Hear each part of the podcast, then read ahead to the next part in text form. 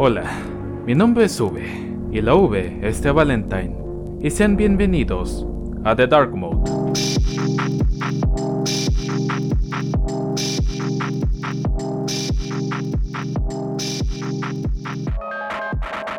Hoy hablaremos sobre uno de los conceptos más básicos de la computación, y es la definición de qué es un CPU, donde hablaremos sobre lo que es un CPU realmente y cuáles son sus principales arquitecturas.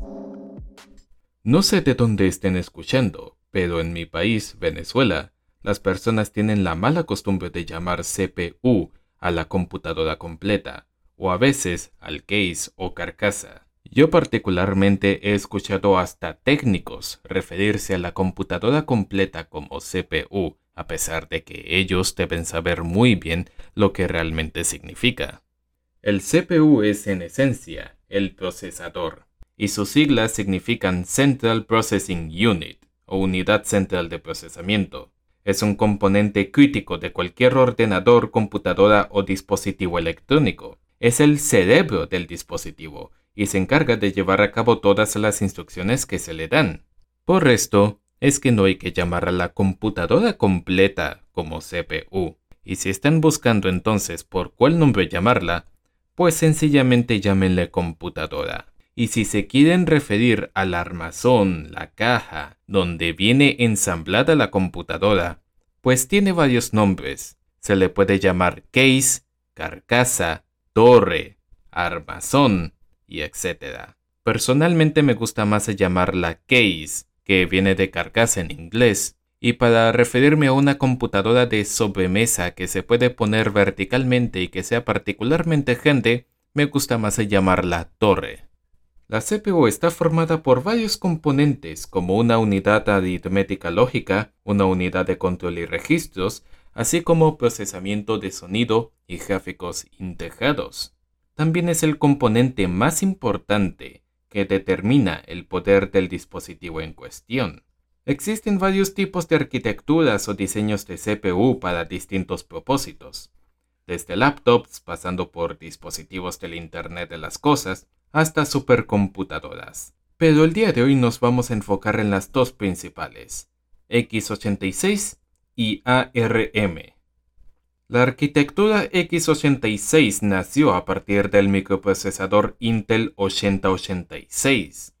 Es la arquitectura más común y se utiliza en la mayoría de los ordenadores de escritorio y portátiles. Aunque es necesario hacer una diferenciación importante, ya que cuando hablamos de la arquitectura x86 existen dos ramas, x86 de 32 bits y x86 de 64 bits. La arquitectura de 32 bits es un tipo de arquitectura informática que utiliza rutas de datos de 32 bits de ancho. Antes era la arquitectura por defecto de las computadoras domésticas, pero ahora está obsoleta y en desuso, debido a sus limitaciones, como que, por ejemplo, solo es capaz de gestionar hasta 4 GB de memoria física. Incluso la mayoría de desarrolladores de software han abandonado sus esfuerzos para versiones de software de 32 bits. Al día de hoy, si intentas encontrar una aplicación con soporte de 32 bits, lo tendrás difícil. Tendrás que buscar o una versión legacy o encontrar un desarrollador que tenga ciertas necesidades en cuenta. Prácticamente todos los sistemas operativos modernos al día de hoy han abandonado completamente esa arquitectura salvo por unas cuantas distribuciones de GNU Linux, como por ejemplo Debian.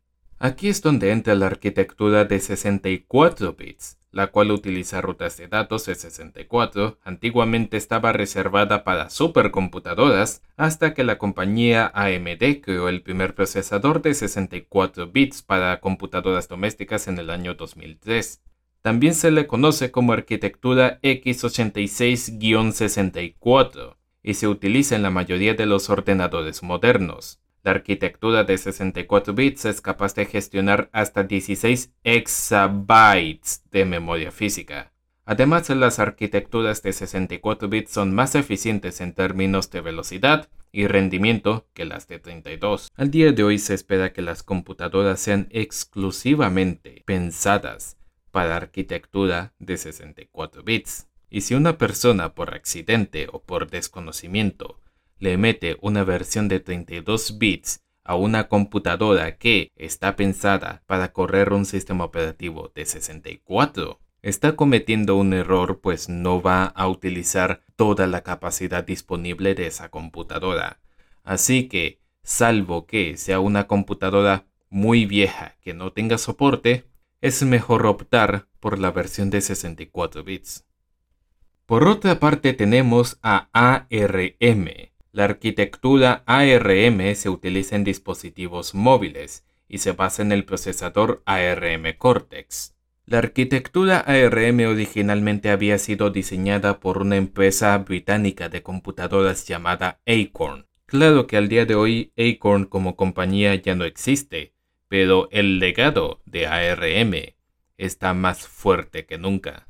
Es una arquitectura más eficiente que x86 en cuanto a poder y consumo energético, y se utiliza en smartphones, tabletas y otros dispositivos móviles. Aunque también se está abriendo paso al mercado de las computadoras portátiles y de escritorio, sobre todo después que Apple comenzó a diseñar sus procesadores M1 y M2 basados en ARM, y estaban diseñados para reemplazar a los procesadores de Intel que antes utilizaba Apple en sus computadoras lo cual le ha dado muy buenos resultados a la empresa. Otras compañías también se están sumando al carro de crear computadoras y software basado en ARM. ARM es capaz de causar una completa revolución en el mundo de la informática a medida que más fabricantes y desarrolladores comienzan a aprovechar sus posibilidades.